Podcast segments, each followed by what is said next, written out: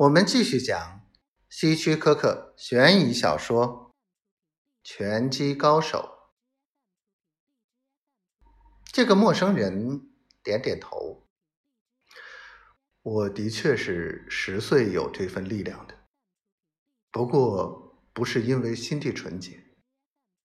事实上，我明白自己拥有这份巨大的力量，才使我意识到。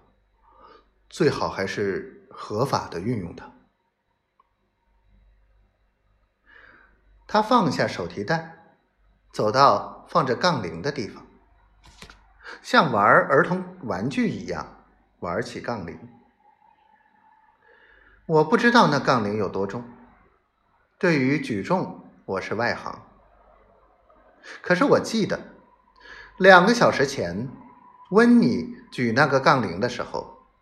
汗流浃背，嘴里不停的咒骂。温妮是个重量级拳击手，还得过州举重冠军呢。陌生人给我留下印象，但我兴趣仍然不大。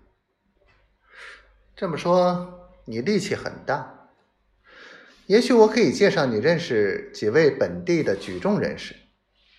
他们有自己的俱乐部。他两眼冒火，举重不赚钱，我需要大笔的钱。他叹了口气。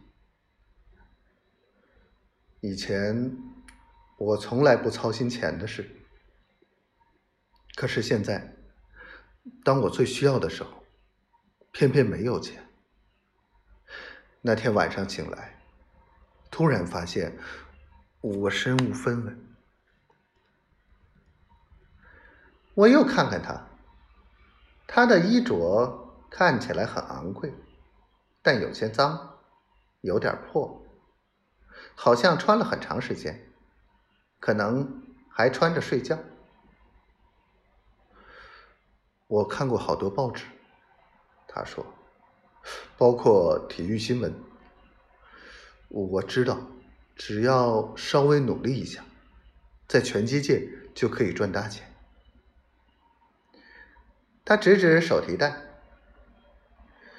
嗯，在我一贫如洗之前，我买了拳击用的短裤和鞋子，手套必须用借的。我扬起眉毛。你的意思是说，你现在就上场和人比一比？对。